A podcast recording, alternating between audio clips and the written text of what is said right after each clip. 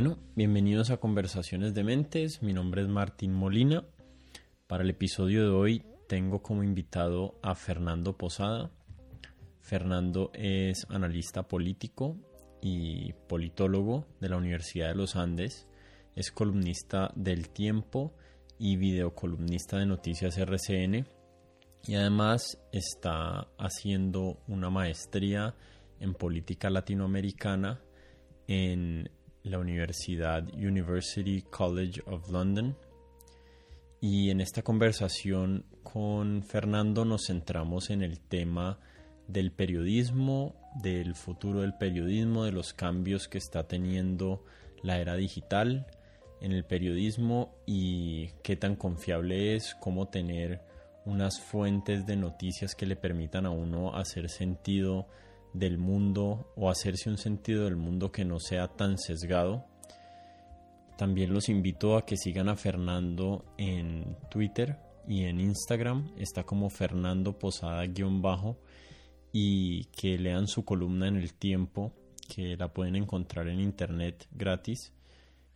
Como siempre los invito a que se suscriban a este podcast en Apple Podcast, en Spotify o en donde sea que lo estén escuchando. Si me quieren escribir o contactar o compartir este episodio en sus redes sociales, eh, estoy en Twitter como arroba codementes y también en Instagram y en Facebook. Y les agradezco mucho si me ayudan a compartir este, este espacio y estas conversaciones que estamos teniendo aquí. Y sin darles más vueltas, les dejo mi conversación con Fernando Posada. Bienvenido Fernando a Conversaciones de Mentes. Muchas gracias por tu tiempo. Ya esta es la segunda vez que pasas por acá y hace un par de meses entrevisté a tu abuela. O sea que básicamente este podcast ya les va a tener que empezar a pagar regalías a, tu familia por la cantidad de apariciones. No, qué gusto, qué gusto poder volver, Martín. Em, la vez pasada me acuerdo mucho que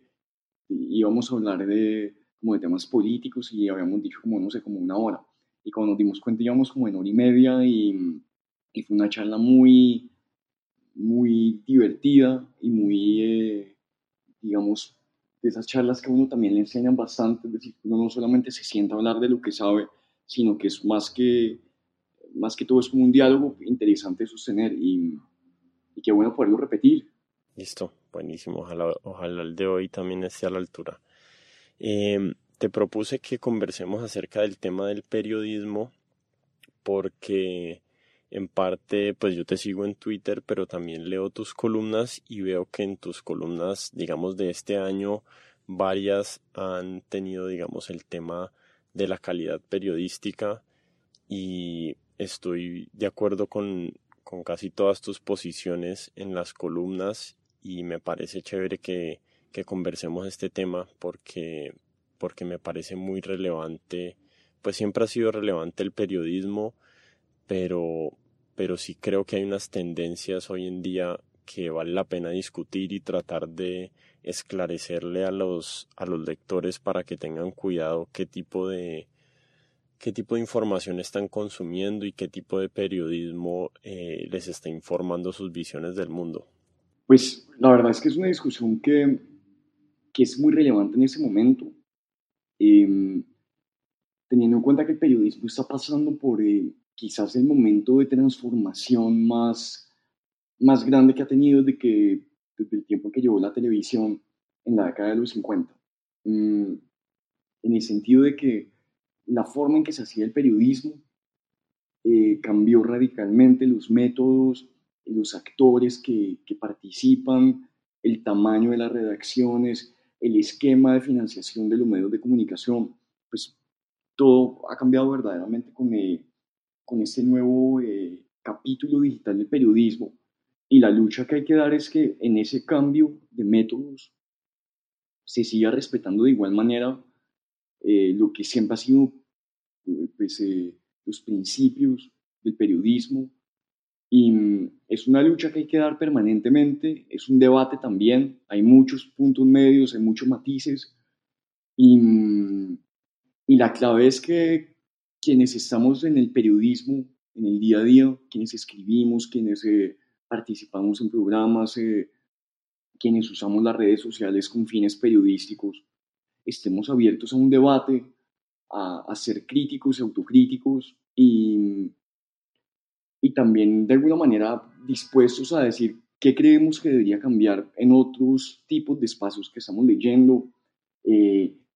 también, por supuesto, ver qué tipo de elementos que se están usando tanto en Colombia como en otros países son dignos de, de repetirse. Y pues es un debate muy interesante en el que está en juego nada más y nada menos que la manera en que nos informamos y mm, la veracidad y los principios detrás de la forma en que esa información es recopilada y analizada. Sí, eh, me gustaría que, que conversemos de dos, dos citas que saqué de dos artículos distintos tuyos. Te voy a leer las citas para que las conversemos. Eh, la primera es, la siguiente. Incomodar las mentalidades más dogmáticas es sin duda una tarea esencial para el periodismo independiente y libre. Esa es la primera. Y la segunda es crucial insistir que kilómetros enteros separan el análisis político del activismo. Entonces yo creo que hay muchas personas que confunden el activismo con criticar y con defender eh, posiciones que incomodan, digamos, el status quo. No sé cómo sea tu, tu lectura de eso y también por qué te parece tan importante hacer la distinción, la distinción entre activismo y análisis político. Em, bueno, en primer lugar, lo que, lo que ve uno que pasa con mucha frecuencia en Colombia es que el rol de un analista político permite a esa persona tener alguna forma de participación en medios de comunicación, en debates, en entrevistas, en todo esto. Entonces lo que pasa con cierta frecuencia es que hay políticos afiliados a partidos eh, que se lanzan a cargos de elección popular, algo que desde luego es eh, absolutamente válido, democrático y que aquí de alguna manera no estoy cuestionando eso. Entonces que cuando muchos de esos políticos pierden en elecciones, vuelven a decir, no, mentira, yo no soy político, sino que soy analista político. Y esa manera volver a que los inviten a medios de comunicación, a debates radiales y de televisión y a escribir. Y hay una línea muy grande que, que, que separa esas dos actividades y es que el analista político es una persona entrenada para analizar la política, para estudiarla, que obviamente tiene miradas, que tiene perspectivas, que tiene preferencias, pero que no necesariamente eh, tiene una afiliación tan directa. El analista tiene que ser una persona supremamente crítica, incluso con sus miradas personales, cosa que no pasa con mucha frecuencia con los políticos de carrera, con los políticos de afiliación política. Entonces lo que vemos es que muchos analistas políticos eh, en el papel lo que son es eh, más como eh, activistas de ciertos eh, sectores, entonces que van a un debate, pero en vez de analizar la política, realmente lo que hacen es eh, hacerle barra a su sector político. Eso lo vemos con mucha frecuencia. Y, y eso ha hecho que, la, que, la tarea del analista político sea un poco más ambigua y que a los ojos del público un analista político pues sea cualquiera que hable de política. Pues creo que es una discusión interesante de dar y es un poco eh, pues ponerla sobre la mesa que el activista político no es lo mismo que el analista y de ninguna manera es demeritar las actividades de ninguno de los dos, es simplemente definirla mejor, establecer diferencias y, y creo que eso puede ayudar en el debate público a que sepamos a quiénes estamos oyendo, qué lo motiva a decir lo que están diciendo y que sobre todo pues no son lo mismo. Sí, hay, hay una analogía que se me está ocurriendo que es como el, como el comentarista de fútbol y la equivalencia sería como si un narrador o un comentarista de fútbol solo cantara los goles de uno de los equipos. En el análisis político o en, el periodismo de opinión me parece eh, que está más como exacerbado que es eso, es como que si, el, si tu contrario, tu opositor político hace algo bien hecho, no lo mencionas o lo mencionas de paso, no le das la, el reconocimiento de, lo, de, lo, bien hecho y cuando comete un error eh, lo, lo, lo acrecentas como si fuera una de las peores cosas que jamás ha sucedido. Entonces, creo que creo que hay que ver muy bien cómo reaccionan los analistas políticos que uno sigue para, para saber cómo reaccionan cuando el lado opositor a su ideología política eh, hace algo bien hecho y si lo reconocen y si reconoce los errores propios del partido que apoya. Sí, hay verdaderamente lo que, lo que vos decís. Em, y pasa con mucha frecuencia que, por ejemplo, con el actual gobierno, con el que yo tengo pues serias diferencias, em, varias veces ha pasado que el gobierno toma una decisión que yo creo que es valiosa. Y digo, yo creo que esta es una decisión aceptada del gobierno. Y ocurre con inmensa frecuencia que muchos lectores, muchos usuarios de las redes sociales Em, comienzan a contestar, claro, es que se vendió, es que eh, perdió la credibilidad o perdió la objetividad. Y ahí es donde uno se da cuenta muchas veces eh, que ocurre algo que decía muy bien dicho en estos días el colega Mauricio Jaramillo, que es un experto en periodismo digital. Mauricio decía una cosa muy cierta y es que la gente hoy en día no está leyendo para informarse, sino para reconfirmar un dogma y un sesgo. Y eso lo podemos ver cada vez más frecuentemente y con mayor claridad. Mm, y eso es algo muy interesante de esta época y también de cierta manera desesperanzador en términos de debate. Claro, somos tan aversos a la disonancia cognitiva que nos genera leer a alguien con un punto de vista distinto al nuestro que, que lo evitamos. Entonces, en el mercado de las ideas, eh, se le da prioridad a los que nos refuerzan lo que pensamos y por eso se dan estos fenómenos como de, como de burbujas en las redes sociales, pero no son las redes sociales sino también en las fuentes periodísticas. Y el incentivo entonces del comentarista o del escritor o del periodista es seguir reforzando eso, porque eh, si su base tiene una ideología eh, muy sesgada y él trata de ir contrario a eso, pues va a perder clics y va a perder, o sea, hay un incentivo económico ahí también que está, que está empujando ese, ese sectarismo dentro del periodismo mismo. Sí, de cierta manera vos ves que, que entonces se van haciendo como, como, como una especie como de filas a, a los lados y, y, las redes de hecho fomentan eso. Vos cuando te metes a Twitter y empezás a, a seguir gente, Twitter automáticamente te va sugiriendo seguir a personas que piensan igual a eso, que son como similares en perfiles. Entonces vos terminas armando una lista de personas que te van a informar, que tienen toda su mirada hacia el mismo lado. Em, y muchas veces cuando vos estás comentando y hablando con alguien, no sé quiénes son tus columnistas favoritos. Y mm, estás hablando de eso con alguien y yo digo, no, entre mis columnistas favoritos eh, está algún conservador, alguna persona de derecha, ve y te miran como si fuera, mm, como si estuvieras cometiendo un delito, leer una persona de derecha. Yo creo que es de lo más sano, de lo más conveniente en términos de debate público, no solamente leer personas que van a decir lo que vos estás de acuerdo, sino personas que te van a hacer controvertir, te van a hacer dudar, te van a hacer cuestionar los propios puntos de vista, te van a hacer entender que todas estas ideas que tenés formadas sobre algunos sectores en verdad no son tan, eh, tan ciertas y que, que en medio de todo, del otro lado también hay personas muy similares en sus búsquedas, en sus métodos, en sus eh, formaciones, en tantas cosas, y que el reto es entonces como bajarse un poco de, como de, esas, eh, esos espejismos que uno tiene que se forman sobre los demás.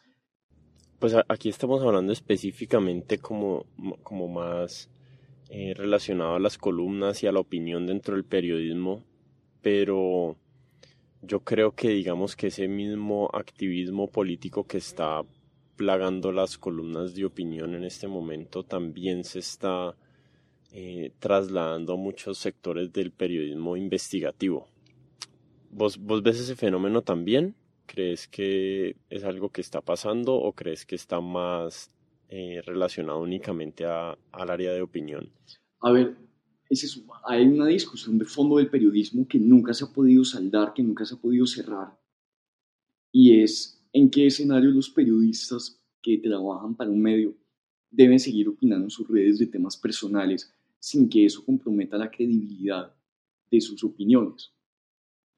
eh, y de sus investigaciones. Vos, eh, por ejemplo, mirando manuales de, por ejemplo, el New York Times, y te das cuenta que si vos entras a cubrir una fuente en el New York Times, vos, por eh, protocolo del periódico, vos no podés opinar en tus redes sociales de esos mismos temas que estás cubriendo. Yo, por ejemplo, la mayor parte de mi carrera como periodista, antes de irme a estudiar, em, pues la hice como periodista investigador en RCN Radio y, y yo siempre tuve la libertad de seguir opinando en mis redes sociales y de seguir escribiendo mis columnas de opinión sobre temas en los que estaba investigando. Y veo uno con mucha frecuencia es que hay un periodismo investigativo que simplemente está buscando lo que demuestre y lo que sea conveniente con su idea propia, con su dogma propio. Pero ya se cruza un poco la línea, creo yo, hacia el periodismo más activista y sin duda también pues se pierde automáticamente credibilidad en muchos sectores que lo van a ver como una forma activista de ejercer el periodismo. Ahora, lo que sí es claro es que, em, que deben ser los mismos periodistas los que se ponen ese tipo de límites. Esos son límites que uno se impone eh, dictados por la, por la ética profesional, por el tipo de mentores que ha tenido, por el ejemplo que recibe, por los principios de un medio de comunicación en el que trabaja. Pero que el peor escenario posible sería si eso me invento yo, pues sean políticos los que digan, como muchas veces intentan ser, los que salen a decir quiénes son verdaderos investigadores y quiénes no. Eh, o cuando hay gobiernos que intentan eh, con la llamada tarjeta profesional o todas estas cosas. Es decir, deben ser los mismos periodistas quienes establecen cuáles van a ser sus propias líneas rojas, porque en últimas va a ser el público el que decide si les cree o no. Claro, eso, es lo que vemos en países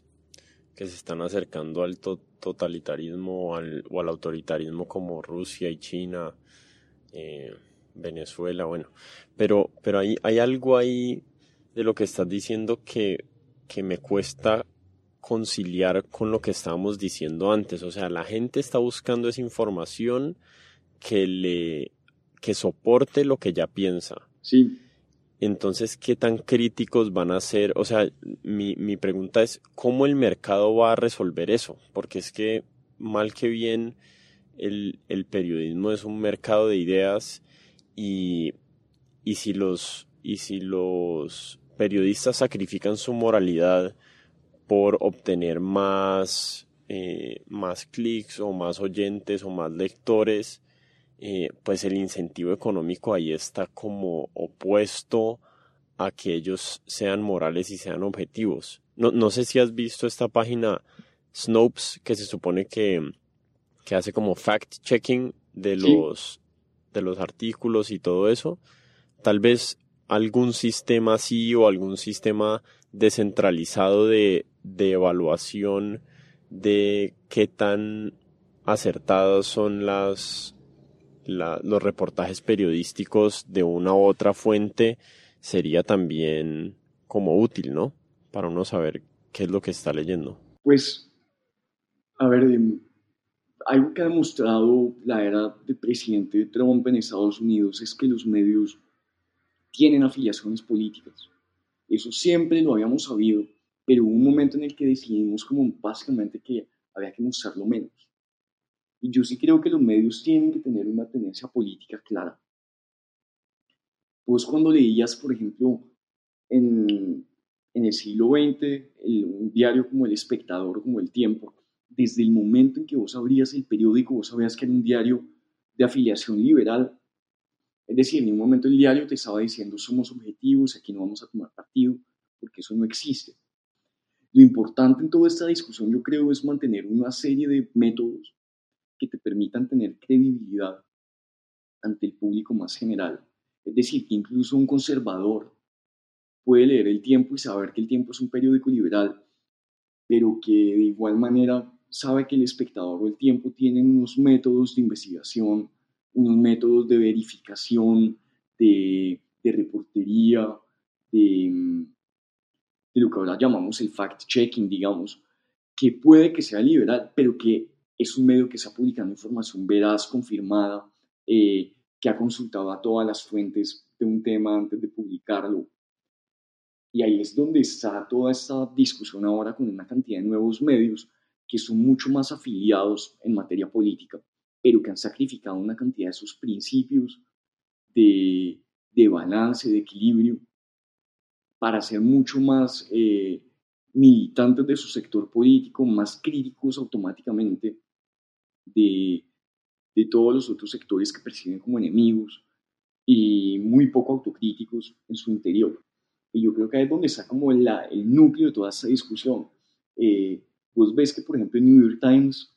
es un periódico que se ha declarado abiertamente anti-Trump en Estados Unidos, el Washington Post también, pero que,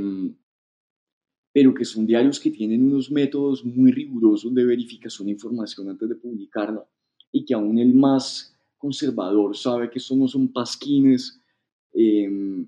que están publicando todo lo que vaya a atacar a Trump, sino que tienen una serie de métodos, una serie de pasos antes de publicar, que tienen unos editores eh, formados para construir unas, unas lecturas em, más balanceadas. Y eso es lo que no se puede poner en, eh, en riesgo en esta nueva era digital, como lo hablábamos hace un momento, em, con estos nuevos medios. De alguna manera es muy fácil hoy en día vos crear un medio propio y mucha gente lo está haciendo.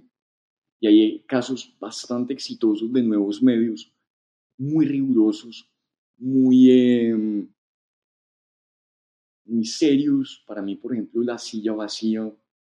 es un ejemplo muy interesante de un medio digital alternativo, construido eh, por cinco o seis personas que en la mesa de un comedor dijeron vamos a construir una nueva propuesta y que hoy en día se ha posicionado como uno de los espacios de información más importantes de Colombia. Sí, yo, yo estoy, eh, por, por, lo que leí en tu columna acerca del New York Times, yo creo que yo estoy un poquito más preocupado de la capacidad del New York Times de mantenerse, de sobrevivir. Eh, Alejandro Gaviria en la última conversación que tuvimos me dijo que la lucha actual de las instituciones es la de la credibilidad. Y yo creo personalmente que las instituciones eh, antiguas que hemos heredado eh, están perdiendo esa batalla y, tengo la esperanza de que no sucumban a, la, a las fuerzas y a la, a la economía de los clics y, al, y a este tema del outrage en Twitter que va también ejerciendo como su, su tipo de presión social y no necesariamente económica. No sé tanto en el aspecto investigativo, pero al menos en la parte de opinión del New York Times han habido unas controversias eh, últimamente. No sé qué tan al tanto estás de eso, de, de, de la renuncia de James Bennett y de, de la... Sí, el editor de opinión. Eh, ¿qué, ¿Qué pensás de la salida de James Bennett del, sector de opinión del New York Times y el contexto de todo eso? La renuncia de Bennett, mmm, algo muy interesante y es que él mismo denunciaba que que New York Times había como de alguna manera bajado eh, como los, los, estándares de publicación de una columna de opinión. Y mm, ese fue el caso, si bien lo recuerdo, en que un senador publica una columna y, y él la pasa, digamos, sin, sin, sin, un filtro editorial muy claro, eh, James Bennett, y, y, es precisamente el rol que tiene que tener un, un, editor de opinión, y tiene muchos casos que contactar al autor y decirle, vea, esta cifra, ¿de dónde la sacó? O esto que usted está diciendo raya con injuria, o esto que usted está diciendo calumnia, o esto que usted dice eh, afecta la honra o el buen nombre de una persona, y le pido que si va a decir tal cosa lo demuestre. O esto que usted está diciendo para atacar un gobierno eh, no tiene pruebas y nos puede meter en un problema legal. Mm, y el caso de Bennett fue bastante descarado en el sentido de que publicó una opinión de un senador em, sin un filtro que hubiera sido muy importante tenerlo y que molestó mucho a los lectores y al propio diario. Em, aquí en Colombia hemos tenido casos muy, muy, muy interesantes en que se ha abierto la discusión sobre, em, sobre acciones que han, eh, digamos, eh, protagonizado editores y diarios y columnistas. A mí se me ocurren eh, dos muy interesantes que fueron la manera en que salieron del tiempo José Obdulio Gaviria y Claudia López. En que, en, digamos, se, se cruzan líneas rojas muchas veces. Claudia López escribió en una columna una vez eh, siendo columnista del tiempo en la que decía básicamente que el tiempo estaba manipulando unas cifras y atacando de una manera muy agresiva al tiempo. Y el tiempo publica la columna, pero al final dice, interpretamos esto como una carta de renuncia de la columnista que en efecto aceptamos. Y, y, pues son todos estos eh, escenarios sobre los cuales nada está escrito que ocurren una vez en la vida porque son todos de formas muy diferentes em,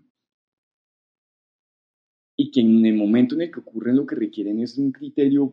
profundísimo por parte de los editores. Em, hay, por ejemplo, también el escenario muy interesante en el que Ana Cristina Restrepo en el diario El Colombiano en, en, en Medellín ha sido muy crítica del periódico, pero siempre una mirada muy respetuosa diciendo este periódico eh, le ha dado espacios de opinión o incluso una vez tuvo una pelea con un miembro de la junta directiva del periódico eh, que la había atacado a ella. Y, pero digamos, siempre ha sostenido estas discusiones sobre las prácticas del medio de comunicación de una manera muy respetuosa, muy bien documentada, y ahí sigue. Así como Coronel también fue muy crítico de una acción de semana y finalmente pues lo, lo, llevó a que lo sacaran. Entonces, todas estas son discusiones interesantísimas em, sobre cuáles son, digamos, los límites de la mirada de un columnista de opinión eh, sobre el medio en el que trabaja. Sobre eso se puede hablar horas enteras y hay casos muy emblemáticos que han dado algo de luces. Sí, al, quiero que ahorita hablemos del tema de Daniel Coronel y Daniel Samper, pero con otro enfoque también. Eh, pero con relación a lo del New York Times, yo sí creo que ahí hubo algo de activismo dentro del, dentro del periódico. esa columna de Tom Cotton, que es el senador, eh, era terrible. O sea, era primero una pésima columna. Pero yo siento que el estándar del New York Times siempre ha sido uno como de eh, al menos en la parte de opinión, como de publicar el rango más amplio de opiniones posibles. Eh, o sea, incluso este año publicaron una columna de, de un líder talibán en febrero que también les, les tocó eh, recibir bastante crítica por eso. han publicado columnas de, de Putin, el presidente de Rusia. Eh, yo creo que en este caso de James Bennett sí hubo algo como de presión de que no estaba bien publicar esa columna por ese senador, eh, dada la situación social en Estados Unidos. Me parece que el periódico, que el New York Times mintió acerca de la razón de la renuncia y esta semana renunció Barry Weiss, que es otra columnista y editora de ahí de, de, opinión, y renunció Andrew Sullivan. Eh, Barry Weiss dice que ella es de centro, yo no tengo ningún apego especial a, a, la escritura de ella, y Andrew Sullivan sí es como un comentarista más eh, conservador, pero el hecho de que estén saliendo personas de opinión más conservadoras del New York Times y del New York Magazine, en el caso de Andrew Sullivan, sí me parece preocupante, porque a mí me parece un gran diario el New York Times eh, y en parte lo que valoro es eso, es, es que publiquen columnistas de, de diferentes espectros políticos y de diferentes partes del espectro político. Y lo que uno no quiere es que precisamente se vuelva un espacio de monólogo donde todos están escribiendo contra el mismo gobierno, con la misma mirada, con el mismo enfoque, porque se pierde algo valioso que es la diversidad de opiniones. Me acuerdo un poco como de, de, ese caso de, de la renuncia de James Bennett a New York Times, porque básicamente era un tipo de columnas que aquí también en Colombia hemos visto varias veces. Eh, ahorita más adelante cuento un ejemplo de una columna que tuvo lugar, digamos que se escribió aquí en Colombia y que también, digamos, fue un paso más adelante en la invitación a la violencia y que fue muy polémica en su momento. Pero, pero en este caso, pues yo creo que en el New York Times golpeó mucho el hecho de que un medio tan liberal publicara una columna, eh, un senador como este es el senador Cotton, que es un senador republicano de, de Arkansas, que es un estado particularmente conservador, eh, y, él es de la peor calaña, yo sé que vos no, lo decís, pero, pero o sea, yo, yo no comparto básicamente ninguna postura política con él. Sí, eh, pero ahí está el punto que uno, eh, que uno se pregunta si, si igual tiene el mismo derecho a opinar, y por supuesto que lo tiene, mm, en un medio de, de una afiliación liberal. El punto es que es una columna, la columna, me acuerdo yo que pedía en ese momento que enviaran a los, eh, a los soldados, a los marines, a la, a la protesta que estaba teniendo lugar en ese momento, que era la protesta de Black Lives Matter, que se había extendido en muchos lugares de Estados Unidos y que, que había sido algo muy masivo y que lo que estaba pidiendo el senador era básicamente esto sobre un desastre, tienen que mandar soldados, tienen que militarizar la protesta. Y eso de alguna manera sí raya con unos principios liberales, que es el derecho legítimo de la protesta ciudadana y, y militarizar y poner en riesgo la vida de los ciudadanos, de alguna manera ya no, ya no es una opinión libre, sino que está comprometiendo unos valores y unos principios democráticos y constitucionales. Y yo creo que esa mirada que tuvo New York Times también es, es válida, está argumentada, legítima. Eh, pero también obviamente ocurre lo que vos decís, y es que es una sacada de un editor en medio de una tensión verdaderamente política, eh, y ahí está, digamos, el núcleo de esta discusión. Yo sí creo que ellos tenían la razón suficiente para pedir que, que o por lo menos para cuestionar que esa columna hubiera sido publicada. Sí, sí. Eh, pasémonos ahorita al caso de Daniel Coronel y de Daniel Samper que me parece interesantísimo. Yo sé que, yo sé que ya pasó un poquito el furor, pero me parece, o sea, me parece que nos da una señal muy clara de qué es lo que se viene en el periodismo de opinión. Te voy a dar mis, mis intuiciones y mis apuestas, pero después de que, de que conversemos, ¿cuál es tu opinión en general acerca de lo que pasó en semana con Daniel Coronel? Particularmente pienso yo que que Coronel demuestra con la renuncia y con la posterior renuncia de Daniel Samper en solidaridad con él, que hoy en día el columnista que ha cultivado una credibilidad en una carrera de largos años, como es el caso de ellos dos, eh, requieren, requieren eh, menos a un medio de comunicación de fondo publicándoles que si son personas que ya han cultivado audiencias de millones de personas que los leen sagradamente, em, pues de cierta manera están eh, en su capacidad, por ejemplo, de montar un medio en Internet que antes en otros tiempos hubiera sido virtualmente imposible de montar. En, no sé, eh, en cualquier momento del siglo XX antes del Internet, pues habría que comprar una imprenta, habría que contratar una sala de redacción, habría que contratar diseñadores gráficos, o sea, armar un medio de comunicación era imposible o muy costoso por lo menos en otros tiempos. Pero hoy en día ellos estaban en la capacidad total de no depender de semana para seguir publicando lo que escribían, que era lo que el público quería de ellos. Y lo siguieron haciendo en un nuevo espacio, y es un espacio que en una semana consiguió 220 mil lectores, 220 mil seguidores en Twitter. Para dar una idea, 220 mil lectores en Twitter es una cifra que muchos medios regionales en Colombia que llevan existiendo 50, 80, 100 años no han tenido todavía. Y estos dos columnistas, con su credibilidad como único capital, en una semana construyeron ese espacio. Y para mí ese es un episodio inédito en la historia del periodismo colombiano, de cómo el principal activo al final de cuentas de un periodista es su público, es su credibilidad y que de cierta manera puede hacerse periodismo sin medios de fondo. Ha ocurrido con espacios también muy interesantes em, como la línea del medio que dirige Laura Gil em, y con muchos más espacios que, que, han surgido, algunos de vida más corta que otros, em, algunos con un alcance más amplio pero que son eso, que son apuestas de, periodistas por construir sus propios espacios de, de, difusión y de, y de debate público de una manera más independiente a las necesidades y las demandas de,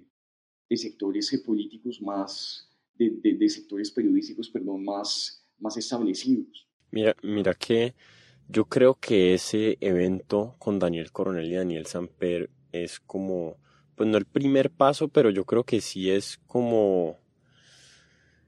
como el principio de una cascada de, de transformación en los medios tradicionales en Colombia. Em, primero, eh, obviamente lo que vos estás mencionando ahí de, de, lo que lograron en términos de suscripciones o de, o de lectores en Twitter y en su página web pero creo que no solo aplica a,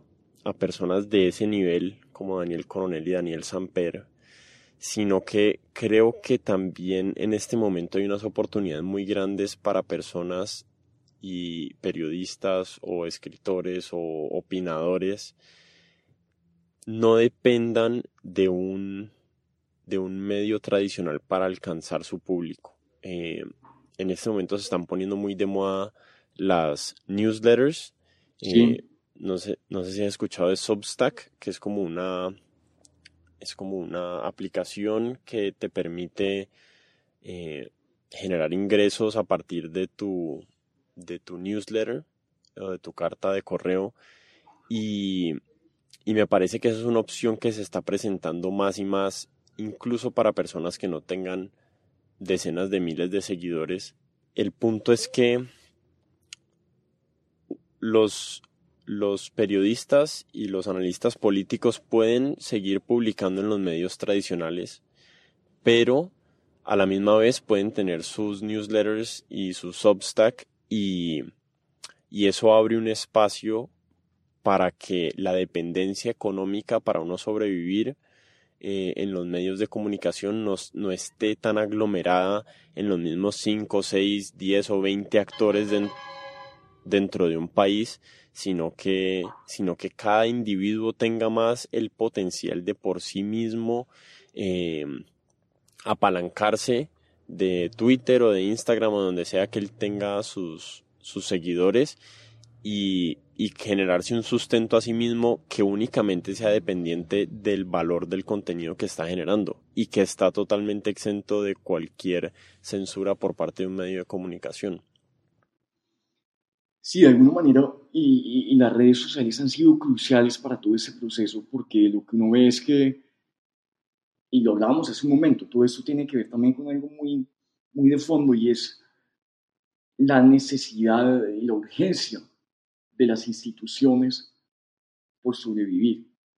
Y una de las instituciones más importantes de una sociedad pues estamos hablando de religión, de política, de cultura. Los medios de comunicación son una de las instituciones que han sido pilares de, de las democracias modernas en el ejercicio del acceso libre a la información y a la libertad de expresión. Es decir, ha sido han sido pilares fundamentales, pero estamos viendo ahorita una transformación en lo que parecen ser las prioridades y lo que parecen ser lo indispensable para, para la ciudadanía como en una nueva era que está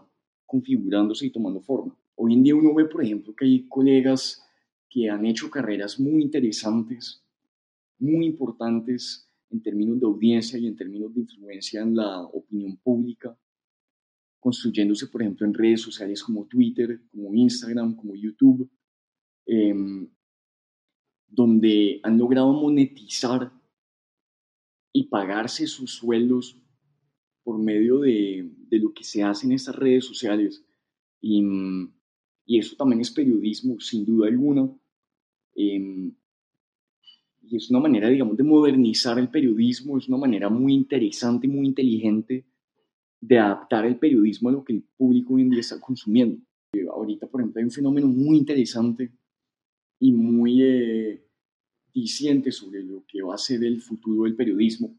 Eh, no sé si vos has estado al tanto de una nueva serie en YouTube y en WhatsApp, pues que ha sido em, muy comentada, una serie sobre el expresidente Uribe. Em, pues la serie tiene unas, unas críticas muy profundas y muy serias que ha recibido en la forma en que, por ejemplo, alguna información se procesa, se publica, em, y que uno de esos contenidos pues tiene a su persona que es responsable, que la hace, que la construye, pero no tiene unos canales de fact-checking, de confirmación, de accountability que es tan importante y es quién es el responsable de lo que se está publicando en esto. Entonces vos cuando vos tenés un medio de comunicación como es el espectador, publicando información la información comete un error, en la información se cometen errores, se cometen, eh, se dice alguna información, eh, se publica alguna información que, no fue veraz, pues el medio de comunicación tiene una serie de protocolos clarísimos para salir a rectificar, para salir a asumir la responsabilidad política de un error. Eh, que estos nuevos medios de comunicación y estos nuevos espacios que están diciendo hacer periodismo no tienen tan claros. Entonces, eh, esa, por ejemplo, debería ser una discusión que de hecho doy en una columna de opinión más, más reciente, que se llama Los Nuevos Ídolos, diciendo, perfecto que llegue toda esta nueva ola de periodismo, pero tenemos que ser igual de demandantes con ellos en términos de rigor periodístico a lo que se ha sido históricamente con los medios de comunicación más tradicionales. Claro, no, no, sé, no sé cómo vamos a encontrar esa, ese, ese punto medio, pero bueno, la tecnología está transformando tan, tan rápidamente el paisaje de, de cómo uno consume información que tal vez más adelante, no sé, va a haber un blockchain o un, eh, una especie de Bitcoin descentralizado para revisar qué tan cierta o no cierta es la información o algo así, tal vez algo así llegue en el futuro. Quiero darte la oportunidad para que le contes a las personas aquí acerca de, tu nuevo proyecto que se llama La Causa Joven. Em, a ver, este es un proyecto que arrancamos con un grupo de amigos míos eh, y de colegas columnistas de opinión de distintos eh, medios de comunicación, de distintas tendencias políticas, eh, de llevar las columnas y de llevar las opiniones a nuevos espacios, eh, a nuevas audiencias, y no solamente que la columna de opinión sea una cosa leída,